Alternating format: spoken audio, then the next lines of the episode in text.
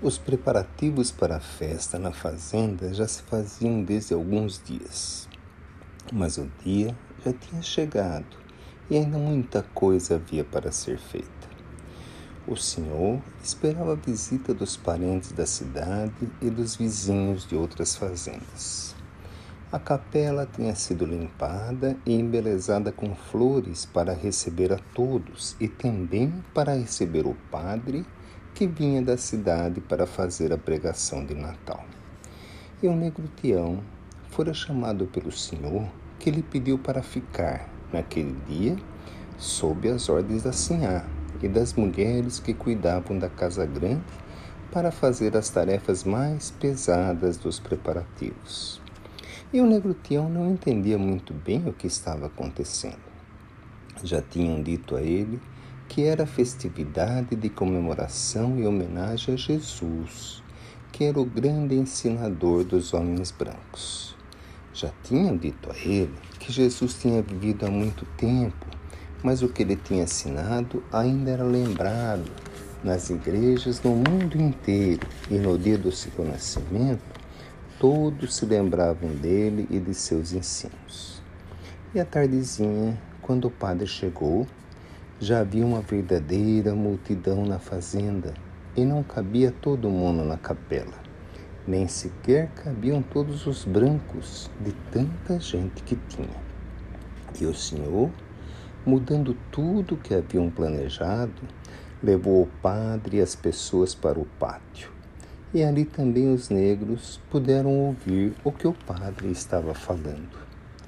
E ele contou a história de um bebezinho que nasceu junto com os animais por não terem conseguido um lugar para o receberem.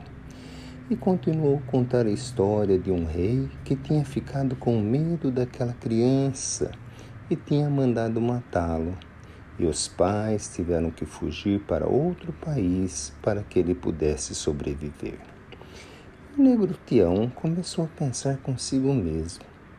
Até parece que estou ouvindo a história dos negrinhos que nascem na fazenda. Só que eles não têm para onde fugir e têm que enfrentar a situação aqui mesmo. E o padre continuou a contar a história daquele Jesus que cresceu, começou a fazer o bem para todas as pessoas, curando doenças, ensinando o amor a todas as criaturas, ensinando o perdão para as ofensas e ensinando que existia um Pai de todas as criaturas, que amava e cuidava de todos, sem fazer distinção de ninguém. E o negro Tião, olhando para os lados, tentou entender o que o padre estava falando, mas não conseguiu compreender direito o significado daquelas palavras. Depois da pregação, o Senhor levou os brancos para a casa grande para um jantar, com muitas coisas sendo servidas pelas negras que trabalhavam lá. Os outros negros, dispensados, se reuniram à volta da fogueira para conversação. E depois de um tempo, Negro Ambrósio começou a falar de uma forma tão familiar ao negro Tião que seu coração ficou descompassado pela alegria do momento. Negro Tião ouvia seu próprio pai, de quem tinha tanta saudade, dizer à sua mente e ao seu coração: Meu filho, pode você hoje não compreender esse Deus que ama todos, a brancos e a negros, a senhores e a escravos a homens e a mulheres, a velhos e as crianças. Mas eu quero lhe dizer, com o mesmo amor que lhe falava quando era criança em outras terras, confia nesse Deus que fez o sol, que fez a água, que fez as plantas e que fez os homens. Confia nesse Pai que ama a todos os seus filhos e que enviou Jesus para nos ensinar a amarmos como Deus nos ama.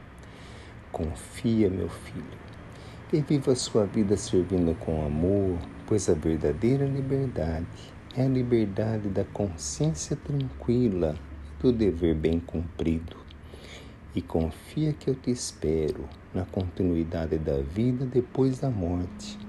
E aquilo que você não conseguir compreender, eu peço a esse mesmo Deus que me permita te ensinar, pois eu continuo a te amar como te amava quando eras criança. Olha para o céu e lembra que a morte não consegue separar aqueles que se amam de verdade. E Negro Tião, naquele momento, com lágrimas nos olhos, compreendeu a pregação que o padre tinha feito à tardezinha.